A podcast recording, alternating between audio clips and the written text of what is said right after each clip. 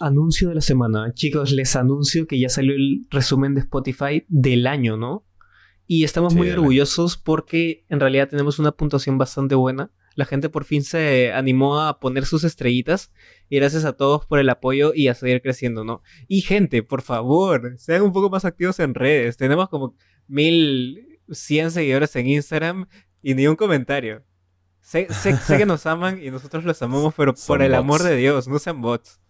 Son bots. Bueno, vamos ahora sí con el episodio número 64. Amén. Bienvenidos a Expediente Oscuro, el programa donde todas las semanas Abelardo y yo Latinoamérica es.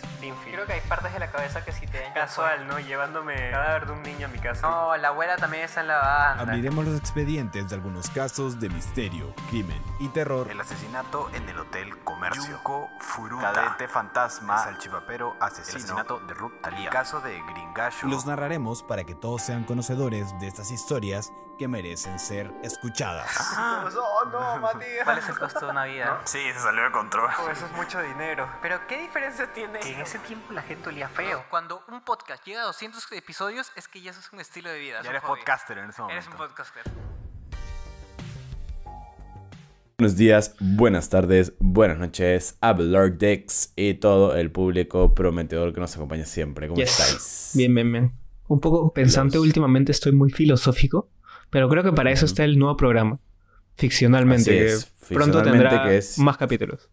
Sí, otro episodio se viene pronto y si no lo han escuchado, los animo a escucharlos. Está por ahí, es diferente a este. Este te cuenta un caso, ese te Yes. cuenta una, una idea, una pregunta, un dilema, algo que nos atormenta la cabeza, especialmente a Belardo. El atormentado, ¿no? sí, oye, como nos decía, como decía Belardo, que ahora ha salido el Unwrapped del año 2022 de Spotify y estamos bastante felices con eso. Pero Ajá. ahora ustedes, nuestros seguidores, Spotify los ha nombrado como los devotos. Así, así es su nombre. O sea, Los Spotify devotos. ha hecho un perfil y ha identificado a los seguidores de Antena Oscura como los devotos. Porque como que ha hecho un montón de perfiles según qué tipo de seguidor tienes. Y los seguidores de Antena Oscura son los devotos porque me parece que la mayoría de los que nos escuchan nos siguen. Y la mayoría de los que nos siguen nos comparten. Así que Amén. eso es como que devoción, ¿no? Así que muchas gracias chicos. Ya saben que se vienen muchas, muchas cosas nuevas. Se vienen muchos casos en Expediente Oscuro. Se vienen más episodios en Fisionalmente. Sí, Y bien. en más programas eventualmente también. Yo Así quiero que mandar un saludito. Adelante, señor. Un saludito para Silvana y Jimin que siempre, siempre me escuchan. No, no sé por qué, no sé por qué aman escucharme o fácil aman el programa, pero gracias por eso. Un saludo. Eh, bueno, ahora sí, Abelardo. Ha llegado el día. Uno de los casos más mencionados por todos. Basic para Abelardo. Ay, no. pero No necesario a de tenerlo en nuestro podcast. Necesario. Hace Este mucho tiempo. Es de los casos que todos los podcasts tienen y ahora nosotros No. también. Ajá, No, entonces no es, es tan un caso basic. basic, pero no de, no de basic en podcast. Ah, ya va, va. Hace mucho tiempo hablamos del caso de un periodista, mucho tiempo, ¿ah? que decidió meterse a una casa embrujada legendaria y mítica de la capital del Perú. Y bueno, como podrán escuchar esto en el episodio número 14, a su, hace mil años, Sí, sí, sí. Este señor terminó en un centro psiquiátrico después Ese de ingresar era el episodio de la casa. Matusita. Correcto. Efectivamente. Y la persona se llamaba- todos. Se llamaba Humberto Vilches, Vilches Vilches, Vera. Vilches. Sí, el lugar que Marcasito. me refiero, como dice Abelardo, es la Casa Matusita, un lugar que está lleno de historias, de leyendas, de lo que sucedió en sus interiores. Algunas teorías del porqué de su misticismo, algunas teorías de lo que pasaríamos si decidiéramos entrar. Y un lugar que hace muchos años fue hechizado por una mujer. Así que esta Oh, mujer no. fue, sin saberlo, fue la creadora de algunas de las películas que nacen a raíz de la historia, de lo que sucedió en la casa Matusita. Así tipo, que bueno, tipo ya, Sarah, Hel- Sarah Helen que dicen, ah, regresaré en 50 años y los mataré a todos. Una cosa así. ya, ya, claro, es algo muy parecido, alucinado. Ya. Así que, sin más preámbulo, pónganse cómodos que a continuación abriré el expediente oscuro de la casa Matusita, la leyenda del lugar más legendario Uh. de Lima. Así es. El departamento más legendario de todo Lima. Sí. sí, donde sí, no podrás vivir con tus roomies. Y te Sí, sudarán las puede patas por los fantasmas. Entonces, ¿cómo inició todo? Porque estas historias siempre tienen como un origen, ¿no? Y como siempre les digo, pueden haber muchas teorías del principio. Sin embargo, esta vez al parecer solo hay una del Ay. inicio. Normalmente hay varias, y esta Pero vez hay, ha- hay una muchos del rumores. O sea, ¿tú te conoces algún rumor? Sí, acá te traigo los rumores. Ah, men, ya, cuando, cuando lleguemos ahí hablamos de los rumores. La leyenda de la casa Matusita se inició hace más de 250 años, en 1754, durante la Santa Inquisición. Eh, esta, esa en la Santa Inquisición era esto que hacía la iglesia, una vergüenza, que torturaba, mataba a las personas que no estaban de acuerdo con sus ideologías. ¿no? Sí. Y bueno, la Santa Inquisición en ese momento, 1754, tuvo una nueva víctima. Había una mujer viviendo en Lima que se llamaba Parvané, ¿ya? Como era de descendencia persa esta mujer, Ah, sí. O sea, por eso se llamaba Parvané también, no es un nombre muy común. ¿no? En ese tiempo como que llegaban de todas partes, ¿no? O sea, la migración estaba como que wow. Sí, sí, sí. Parvané tiene, tenía en ese momento ciertos conocimientos ancestrales. Así es. Uy. Ella, la mujer persa, se dedicaba a la sanación de enfermedades incurables. Obviamente no a través de la medicina, ¿no? Para la época solo había dos formas de curar a la gente. O eras médico, y digo médico ya entre comillas, porque la medicina en esa época era aún como una pseudociencia. no había realmente una medicina como ahora, ¿no? El que saca balas es bastante. médico, punto. Claro, claro. Era como, pucha, a ver, pruébate esto, a ver si te cura. Y si no, si no te Ah, cura, fácil te mata. Esta, esta hojita de lechuga. Sí, tipo, he, triturado un tronco que me encontré en el jardín de, de la esquina.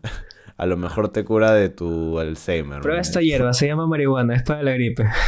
Sí. Métele. Entonces, en ese momento, si querías ser médico, o eras una persona de la iglesia, eh, y a través de la iglesia eras como un médico así que oraba, que te santificaba y que a través de Dios te iba a curar, ¿no? Sí, sí, sí. O eras esto que te digo que básicamente, no sé, hacías pociones Uy. y, y o matabas o curabas de casualidad. Sí, sí. Si no eras ninguna de las dos opciones para la época de la medicina, entonces eras como Parvané, una hechicera.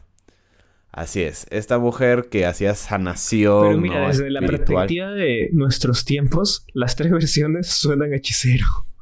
Sí, sí, sí, Sí. sí, literal. Pero supongo que el de Barbanera era el hechicero top, ¿no? Sí, el hechicero supremo. e- Exactamente, porque ella era como que sanador, espiritista, una vaina así, ¿no? La, la Y que la te mujer- dice, ah, la luna está y viene Neptuno, así que para los cáncer, ahorita es.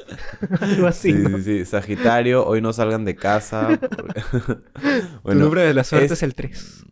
esta mujer persa, Oye, últimamente para- me ha estado persiguiendo el 3. el 3, Ajá. Y estaba investigando y, es el número del cambio. Y Abelardo digo, se ríe, ¿no? De, los, de la astrología y ahorita el 3 número del cambio me está tengo- persiguiendo. Tengo, tengo una bipolaridad con eso. Alucina. Está el Abelardo humor negro que dice, ah, es una huevada. Y está el Abelardo así asustado que dice, ay, no. El 3. No, que no se me acerquen No, los no. Scorpio. sí. Esta mujer persa, Parvané, fue al final acusada de hechicería por utilizar sus poderes para eh, curar enfermedades, ¿no?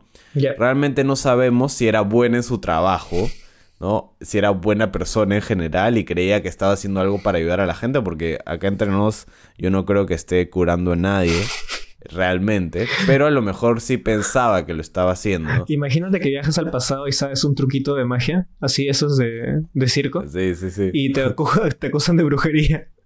Literal. Ese hombre es- desaparece papeles. Mátenlo. Ese hombre adivinó mi carta. Ay, no. Que lo quemen. Es un brujo. No, bueno, no sabemos, como te digo, si era una estafadora o si era buena gente, ¿ya? Pero sea como sea, fue una presa más de la Santa Inquisición. Entonces, como la Santa Inquisición no solo te condenaba a muerte, sino que te tenía que torturar, Claro. pues esta hechicera y curandera sufrió terribles torturas que si quieren ver están en el libro del método métodos de tortura de la Santa Inquisición porque hay Ay, un mierda. librito de cómo eran los métodos de tortura así gélidos mis causas Sí. eh, Parvané fue torturada hasta que le obligaron a confesar que era hechicera. Algo que es común hasta hoy en día, ¿no? Que, Sí. no, O sea, no confesar que eres hechicero, pero que te torturen para que confieses algo. Di que fuiste tú. Sí, sí, sí, literalmente. Ella tuvo que admitir que era seguidora del demonio. Entonces ya con esta afirmación, ahora sí la condenaron a morir en la hoguera, como era la Ah, costumbre. Entonces, lo, lo que me, se me hace curiosidad y fácil es por mi ignorancia, ¿dónde se ponían las hogueras? No sé, ah, buena pregunta. Yo creo que ya para esta época no creo que haya sido como que en la plaza pública, no creo. Claro. Creo que ya es como en un lugar más privado, no sé si dentro de la iglesia donde hacían la Santa Inquisición, no sé. Claro, es, Pero- co- es como que raro, ¿no? O sea, yo, yo no, no sé, imagínate que somos de esa época y tenemos 13 años y yo te digo, ah, Jorge, Jorge, vamos a, a ver la hoguera. Sí, Sí, van a matar a la hechicera. Vamos, vamos, y traemos a todos los panas, ¿sí? Perdón, no soy. ¿dónde? Qué horrible, qué traumático ver a alguien eh, quemarse vivo. Pero era, No era, soy. era como que un, un no sé, un, un espectáculo para esa época, pues. Toda la gente sí. rodeaba y veía. Claro, hoy en día vemos, puta, no sé, Tarantino, Scorsese. Y en esa pues. época veían a gente que ma- O Avengers, ¿no? En esta Tal época vemos. Avengers. En El, época- morbo, el morbo ahora es distinto, sí. bueno, o las entonces- huelgas, ¿ah? La gente le así, la así era en la tele. Ah. Entonces, ¿qué pasó? ¿Y qué tiene que ver todo esto, la historia de Parvané, muerta en la hoguera, con la casa Matusita? Bueno, pues el día de su ejecución, Parvané, a quien todo el Perú consideraba como una verdadera hechicera, fue colocada en la hoguera y momentos antes de su muerte, ¿no? Momentos antes de su muerte hizo lo que todos haríamos en un caso similar. ¿Tú qué harías? Porque yo sé que tú también lo harías. A punto de morir en la hoguera, acusado de hechicero. eh, y tipo, sin realmente ser un hechicero. Yo que haría, yo diría, ¡ah! ¡Sí, antena oscura! ¡Ah! Tenemos 4,4 en el ranking. ¡Ah! Y me morí. Esperen 254 años y luego nos Sí. sigue. Pasen el mensaje a las Sí, futuras generaciones. bueno, yo, igual que Parvané, lanzaría una maldición solo por joder. Y eso fue lo que hizo.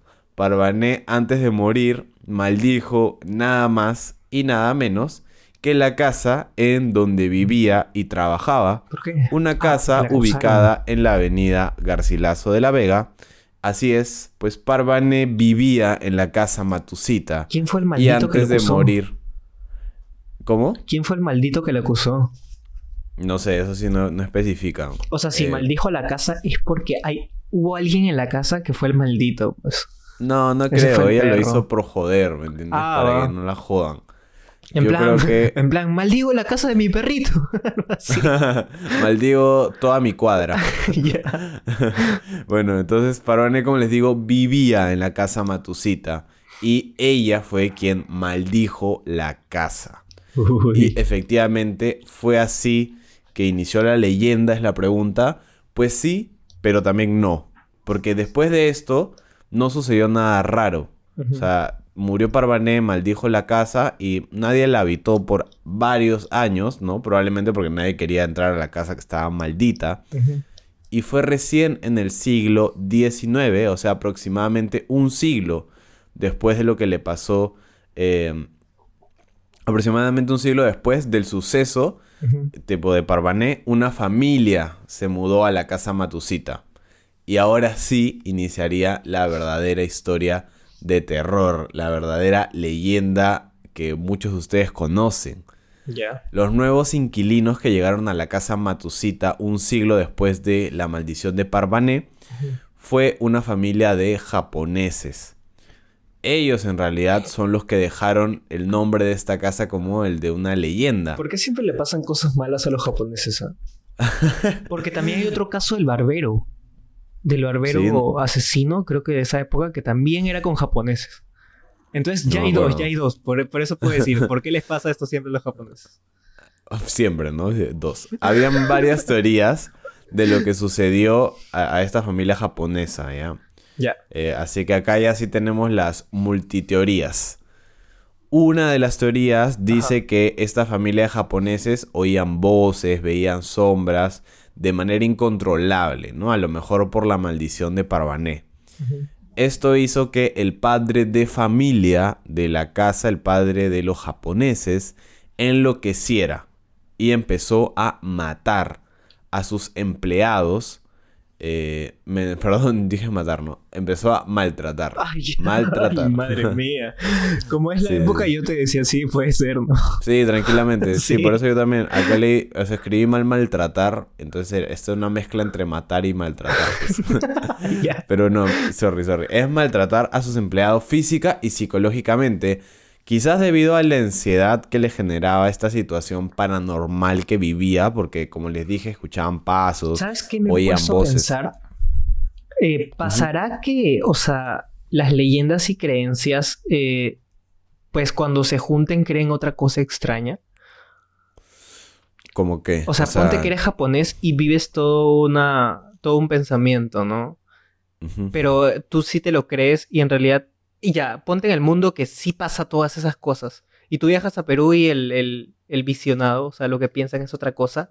Y los mitos se juntan y las energías Claro. también como que No, invaden y se crea como que un... efectivamente, hay mucha gente que dice, y yo también estoy bastante de acuerdo, que las diferentes interpretaciones, por ejemplo, en Japón hablan mucho de los demonios eh, de su misma religión, Claro. los kaiju, creo que se dicen, eh, o no me acuerdo cómo se dice bien. Tienen como demonios que hacen muchas cosas. Hay como un libro de diferentes cosas. Hay un demonio que no sé, que es el que, puta, algo tan ridículo como que te tira la gota en el culo cuando cagas. Ya. Te apuesto que hay un demonio que hace específicamente eso. ¿ya? Hay un demonio que te hace estar cansado. Hay un demonio que te da dolor de cabeza, etcétera, etcétera. Ah. Ya. Ellos explican así sus cosas y nosotros explicamos nuestras cosas, no sé, con fantasmas, imagínate. Ujú. Pero al final es más de lo mismo, ¿ya? O sea, Sí. es solo la diferente explicación según cada cultura de una cosa igual. Pero hay, hay como que una ley de energética y de pensamiento colectivo de que si un montón de gente cree en eso, existe. Sí, pues el- los tulpas, ¿no? Que hemos hablado Claro, una antes. especie de tulpas, una especie O de tulpas. Cuando uno cree colectivamente en algo a tal nivel... ¿Y qué pasa cuando dos fin- colectivos se juntan? O sea, dos pensamientos así se juntan. O sea, se crea otra Ahí. huevada como si fuera un... Sale Godzilla. Sale Godzilla. Así. Mecha Godzilla. sí, sí, sí. Pero bueno, Sigamos, después de hablar cosas sin, sin fundamento científico, porque Abelardo dice, hay una ley, ¿no? Hay una ley. Hay una ley espiritista, espiritista. Bueno, entonces, como les dije, estaba esta familia japonesa, escuchaban voces, pasos, todo. Y el, el padre de familia empezó a maltratar a los empleados física y psicológicamente.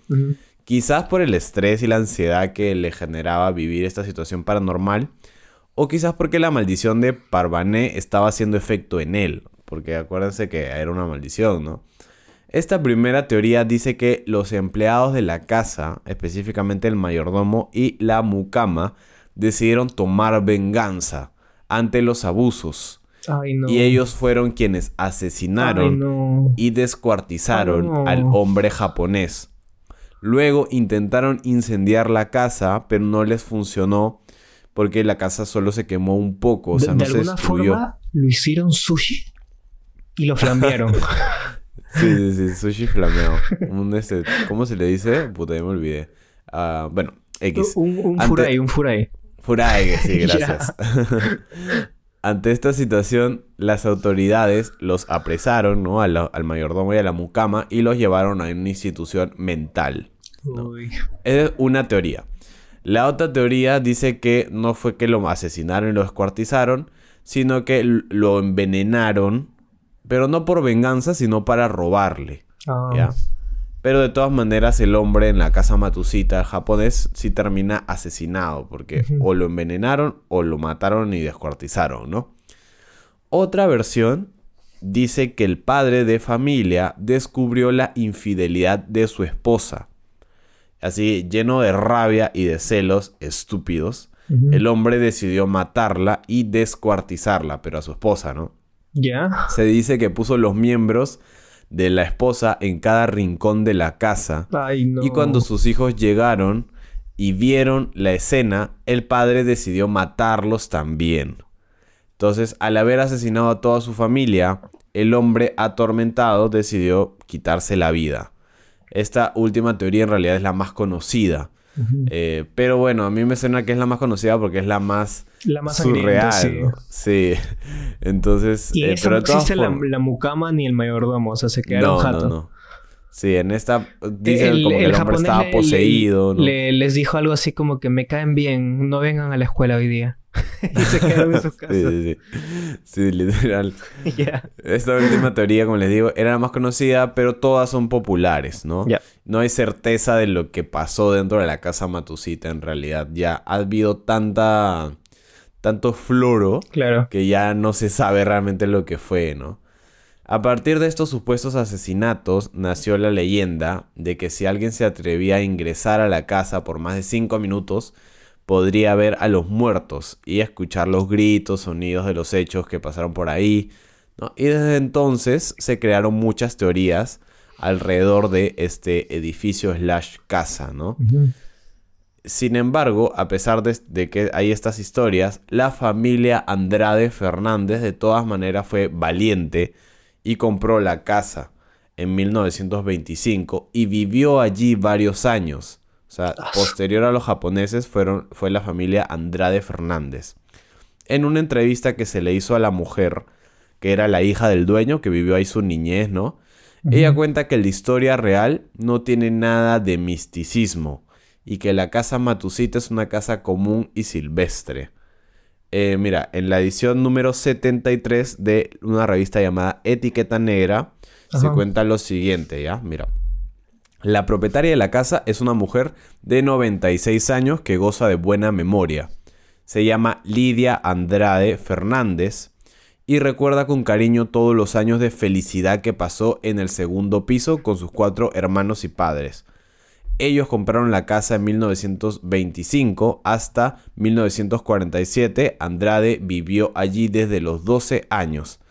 Recuerda muy bien los detalles, los techos eran altos, hermosamente tallados, habían dos salas, un comedor, un escritorio de papá, un balcón redondo en la esquina, un balcón único en el que a mí me encantaba estar, ¿no? Decía ella. La señora Andrade solo tiene recuerdos gratos y se enoja cuando alguien menciona a los fantasmas de la casa Matusita. La única persona que falleció en esa vivienda, que es donde ella eh, vive- vivió, ¿no?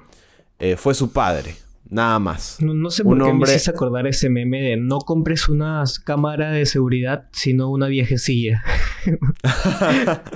Porque Sí, recuerdan todo, buena. pues recuerdan y ven todo. Así, y su padre fue la única persona, según ella, que murió dentro de la casa. Y que su padre era un hombre muy amado que el propio presidente Augusto B. Leguía le decía, era amigo de su padre y le decía el presidentón a su padre. Oye, ¿sabes? padre- Es curioso que eso que, o sea, la- hay casas que siguieron en pie y se transformaron en otra cosa. Por ejemplo, la casa de Leguía ahora es un estacionamiento bien conocido en el centro de Lima, pues. Sí, también la casa de Olechea, creo, es un albergue. Sí, sí, sí. en lo que se transforman, pues, los lugares. Su esposa, o sea, cuando murió el padre, la esposa quiso evitar los recuerdos dolorosos ¿no? de la familia Andrade Fernández Ujú. Y se mudaron, ¿no? Y se marcharon de la casa. Eso es la única, según la, la ah, verdadera y legítima persona que vivió en la casa, la última. Esa es la verdadera historia. No murió nadie, no pasa nada adentro y mi padre fue la única persona que realmente murió ahí de, de causas naturales, ¿no? Bueno, después de este hecho, en realidad la casa eh, que ahora es muy popular, ¿no? Conocida como Matusita, fue adquirida por la empresa de ferretería llamada Matusita. Ellos fueron Ah. quienes compraron ese edificio. Y así fue que tomó el nombre de Matusita, ¿no? Eh, desde ese momento la gente le dice así, ¿no? Matusita casa es un Matusita. apellido. Mm, supongo que es un apellido, pero en realidad en este caso fue por la empresa de Claro. ferretería que debe tener de, de nombre el apellido, ¿no? Entonces, eh, después de esto, esto permitió que la casa se hiciera más popular. Tener un nombre, ¿no? Decirle Casa Matusita, Claro. ayudó a que la casa sea más conocida, ¿no? Eh, Oscar Paz Campuzano escribe en El Comercio en el año 2016 que la tienda Matusita ocupó el primer piso de la casa durante 50 años, pero tuvo que cerrar en el año 2005 por problemas empresariales. Ese mismo año, un banco llamado Mi Banco, Mi Banco, Tu Banco, arrendó el inmueble e instaló una de sus agencias. O sea, abajo había un Mi Banco. Y que funcionó hasta el año 2015. Si ustedes van ahorita por la casa Es Matusita... un BCP. ¿O No, ahorita es, que- ahorita es un Mi Banco, pero está cerrado. Es un Mi Ah. Banco cerrado. Eh, y así está desde el 2015. Claro. Se dice que a inicios de los años 50, cuando la casa acababa de ser de- desocupada, eh, el mito que, de que estaba maldita creció debido a que un guachimán, que era el que cuidaba la casa, era un, un poco borrachín el señor. Y como le encargaban cerrar la casa, las rejas con una, con una cadena, el señor durante la madrugada se levantaba borrachín Y y arrastraba la las cadenas por todo el suelo. Entonces las personas de la zona pe- escuchaban, pues, ¿no? Que dentro de la casa escuchaban cadenas arrastrándose. Y empezaban, empezaron a creer que habían fantasmas, ¿no? Eso lo, cuesta- lo cuenta el hijo del dueño de la casa eh, Matusita, el último dueño, ¿no? Así que bueno, eh, ya ustedes sabrán, esta casa es una mezcla de, de pan con mango, con Con vino. huevo, chorizo, con vino, con todo. Está como demasiado entreverada la historia. Sí. O sea, tenemos desde Parvané hasta el Huachimán. Sí. Así que bueno, al final ya saben, la casa Matusita eh, en realidad hasta hoy en día está ahí en pie. Hace poco tuvieron que derrumbar el segundo piso y reconstruirlo. Ay, ni ¿Por qué? cagando. ¿En serio? Sí, o sea, Se demolieron los muros. El segundo piso era como que lo, lo así. Claro, el segundo piso es la casa, ¿no? Claro. Este, pero sí, porque ya el material estaba muy viejo De y quincha. tenía, tenía peligro estructural, ajá. Así que lo construyeron ahora sí, de, supongo que de ladrillo y cemento, ¿no? Ah, sí. Abajo sigue la empresa Mi Banco, pero Ujú. están cerradas esas oficinas, no dan atención, por si quieren ir, no vayan a Ujú. esa. y un par de películas incluso se grabaron sobre esta casa. Dicen que es buena. La casa Motucita como tal, la peli es buena, pero la cagan en el final. Ah, no, no la he visto, no la he visto. Pero dice Pero, recomendable para los oyentes que quieran ver una, Sí, una si peli. les pero- interesa, sí, véanla y nos cuentan qué tal. Eh, bueno, películas, crónicas nacieron desde Sí. aquí. Todos a raíz de Parvané, de la Santa Inquisición, Pero ah, del hay hombre otras japonés. leyendas populares, ¿ah? Que son Sí. como que más prostituidas. Al- Mi, mi viejo decía que eh, eh, la casa Motucita era así porque en algún punto la embajada de Estados Unidos estaba conectada y habían como que muchos pasadizos que llevaban a la Ah, ya. casa y bla, bla, bla. bueno, hay tantas teorías que, bueno, ya saben ustedes también si tienen alguna otra teoría bacana, así leyenda, historia, pueden mandarlo por DM de Yes. Instagram, de paso que nos siguen por ahí porque tenemos contenido interesante. Si mandan nos varios, mandan hacemos un post y los citamos. Sí, o también puede salir un, un update de este episodio Claro. solo con sus teorías, que Por ejemplo, el del bestiario genial. decía que era un lugar que era como el Triángulo de las Bermudas. O sea, el espacio-tiempo no se movía igual. Entonces, si tú Ah, entrabas, a- Sí, hasta podías escuchado. viajar en el tiempo. O Sí, ver, a mí me ver gustan tus, más a tus esas- yos que recién estaban entrando. Me gustan más esas teorías, las de como portales, Sí, así, sí, sí, sí, sí. o tipo errores en la Matrix. Claro, ¿no? claro, claro. Pero bueno, así que ahora sí, habiendo dicho esto, Yes. cierro el expediente oscuro de la casa Matusita, la historia de una casa que alberga oscuros secretos. Ton, ton. Y Bueno, muchísimas gracias a todos por llegar hasta acá. También muchas gracias por seguirnos, por apoyarnos. Ya saben, se viene contenido súper genial, súper chévere. Nosotros Yes. no vamos a parar, así que vamos con todo el apoyo. Si les gusta nuestro podcast, compártanlo con sus amigos, con su vecino, con el señor que riega su jardín o la persona que barre la calle, porque todos son merecedores de escuchar estas historias y Yes. estos casos legendarios. Todos son merecedores de enterarse de temas de misterio, de ficción, como nuestro otro programa. Así que Y si también vayan te también a gusta el seguirnos. podcast, si quieres pertenecer al equipo Antena Oscura, también escríbenos porque hemos conocido a gente maravillosa gracias a estos anuncios y que han llegado al podcast a ser parte Sí, de nuestro también. equipo, ¿no? Si les interesa ser parte del equipo, siempre hay la oportunidad de escribirnos y por allí conversamos. Ya saben que nos pueden seguir en Facebook, TikTok, Instagram y por Spotify pueden darle a seguir para que les notifique cuando sacamos nuevo episodio. Y también en todas las plataformas de podcast estamos disponibles, así que no nos van a perder. Y ahora sí, Abelardo, yo me despido. Un saludo, hasta la próxima.